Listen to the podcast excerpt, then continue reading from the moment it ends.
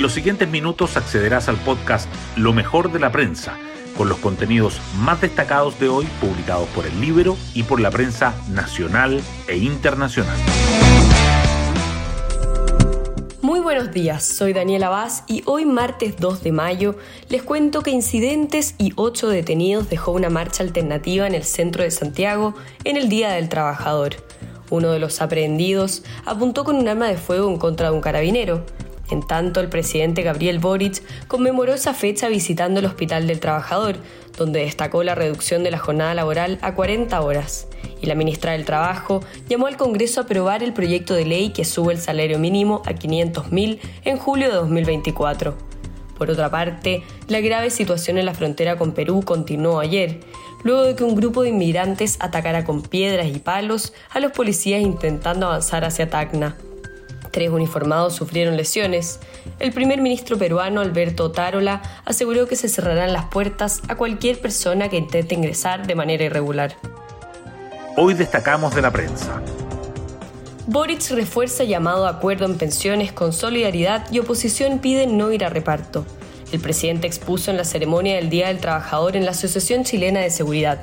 Tenemos que lograr incorporar elementos de solidaridad manteniendo ciertos elementos que han probado ser importantes para los chilenos, como la opción de heredabilidad, la propiedad de los fondos, la posibilidad de elegir quién invierte los ahorros previsionales, dijo sobre la reforma previsional. La oposición responde que no apoyará un sistema de reparto. Ocho detenidos, saqueos a comercio y amenaza con arma falsa a carabineros marcan violento primero de mayo convocatoria alternativa a la tradicional marcha de la Central Unitaria de Trabajadores, estuvo marcada por violentos incidentes en el barrio República en Matucana. Carabineros detuvo a ocho personas, seis por desórdenes, una por arma de fuego y otra por lanzamiento de bombas Molotov. En la marcha de la CUT, la ministra del Trabajo, Janet Jara, llamó a los parlamentarios a acelerar el trámite del aumento del salario mínimo. Violencia en el fútbol. Los 22 detenidos en el clásico universitario quedaron en libertad.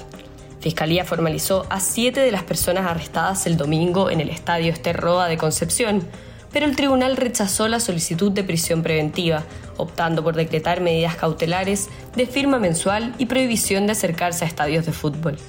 Desde los clubes critican la falta de liderazgo del presidente de la NFP para enfrentar el problema de la seguridad comisiones de libertad condicional acogieron solo el 7% de las solicitudes. Durante abril sesionaron las instancias encargadas de entregar este beneficio, que promedió la cifra más baja de los últimos años.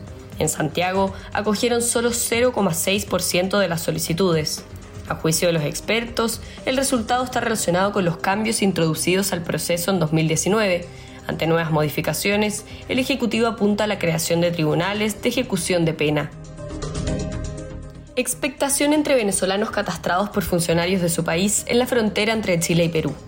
Migrantes empadronados por el consulado que permanecen en precarias condiciones en la zona de la línea de la Concordia reconocen haber ingresado de manera irregular a Chile y dicen que les surge una pronta solución para volver a su tierra de origen.